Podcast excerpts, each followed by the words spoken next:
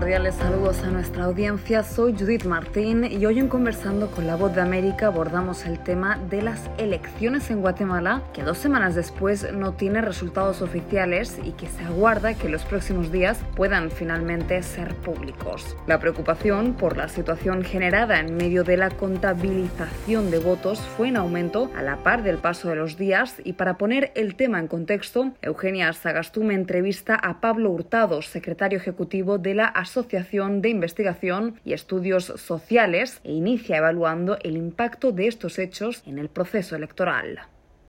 Bueno, definitivamente el, el, proceso electoral guatemalteco está enfrentando uno de sus más grandes desafíos en la, en la era democrática y hay que analizarlo, hay que verlo no únicamente dentro del contexto y la coyuntura actual, sino como parte de todo un proceso en el cual a lo largo de, voy a decir ya menos más de una década,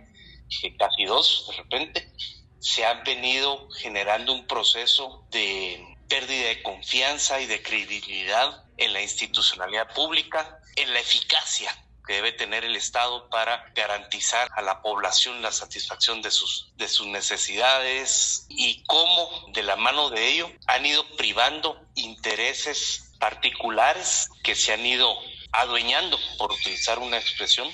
del quehacer público. Entonces, todo eso ha llevado a que cada vez más se encuentran en los procesos judiciales los mecanismos para dirimir eh, controversias eh, de índole político, que no es, no sea el, el, mecanismo adecuado, así es como debe dirimirse, pero que responden más a intereses particulares que a la propia protección del sistema democrático.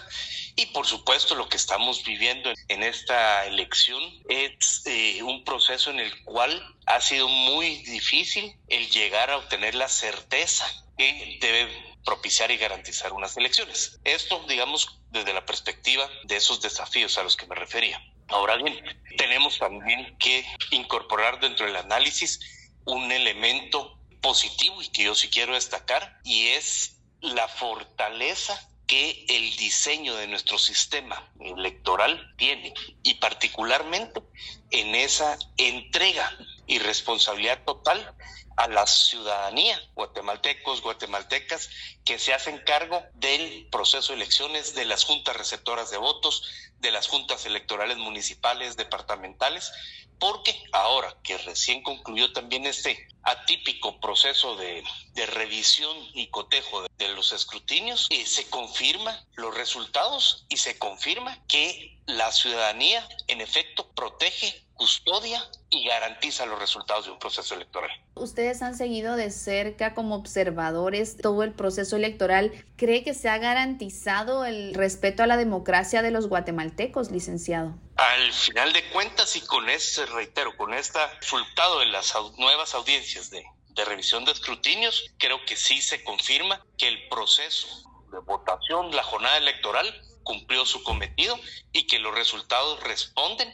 a la voluntad expresada por la mayoría de los ciudadanos, que por supuesto en una oferta electoral de más de 20 partidos políticos, pues indudablemente hay unos que se sienten más ganadores y otros que se sienten más perdedores. A partir de ahora, bueno, debemos esperar que el TSE oficialice los resultados y empezar ya con la campaña para la segunda vuelta electoral. Es lo que es necesario. Sin embargo, sí vale la pena alertar que, como lo hemos visto a lo largo de, todo este proceso electoral, seguramente vendrán todavía otras impugnaciones, otros recursos, otros amparos, pero pues que al final de cuentas se diluciden, se tramiten como corresponde conforme la ley, pero que ello no entorpezca el avance de nuestro proceso electoral y sobre todo la rigurosidad que debe existir con la celebración de esta segunda jornada electoral el 20 de agosto.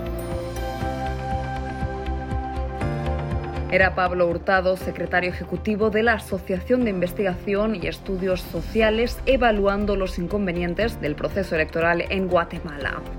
Esto fue Conversando con la Voz de América.